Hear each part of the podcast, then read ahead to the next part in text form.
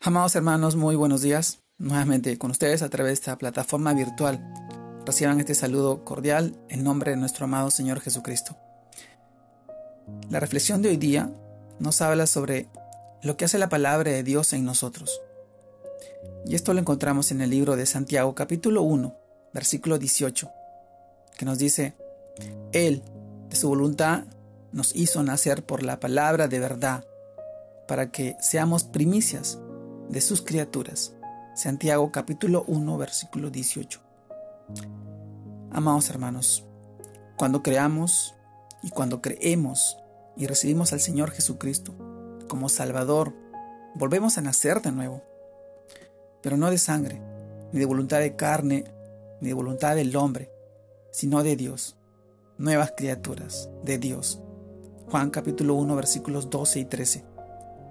Este nuevo nacimiento ocurre cuando escuchamos y aceptamos el mensaje poderoso de la palabra de Dios, ya que el Evangelio es poder de Dios para salvación de todo aquel que cree.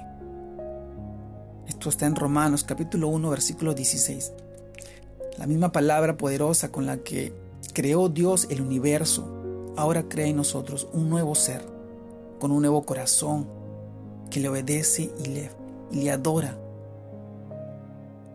Ahora, el Señor nos pide que nos vistamos de esta nueva criatura, la cual en la semejanza de Dios ha sido creada en la justicia y santidad de la verdad, para que andemos en santidad y justicia, hablando y practicando la verdad con nuestro prójimo.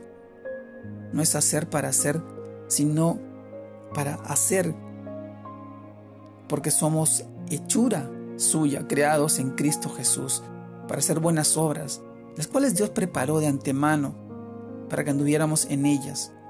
Efesios capítulo 2 versículo 10. Amados hermanos, ¿cómo podemos ver? Todo surge con la palabra de Dios.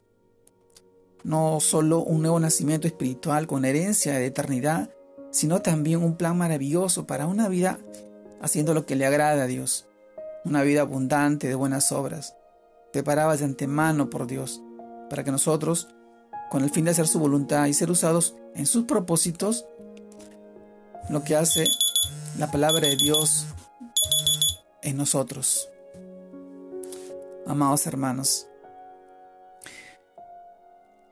la palabra de Dios,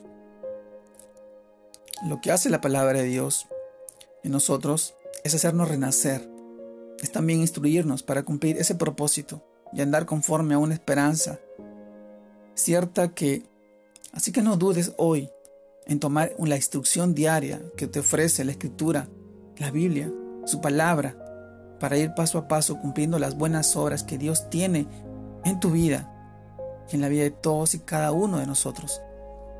Hoy en este tiempo, yo te animo y te invito a que puedas hacer tuya esa palabra en tu vida, a que puedas sentir esa transformación en tu vida, en tu vida diaria, en que el cambio se manifieste de un día a otro, de un mes a otro, de un año a otro. Tú verás ese crecimiento y no solo la bendición, sino las promesas que Dios tiene para ti y para tu vida, al lado de tu familia, al lado de tus hijos, al lado de tus seres queridos. Hoy te animo y te invito. Te mando un fuerte abrazo. Dios te guarde y te bendiga en este nuevo día, en este nuevo inicio de semana que empieza y que sigas creciendo en el Señor para la gloria de su amado Hijo y Dios Padre que está en los cielos. Dios te bendiga.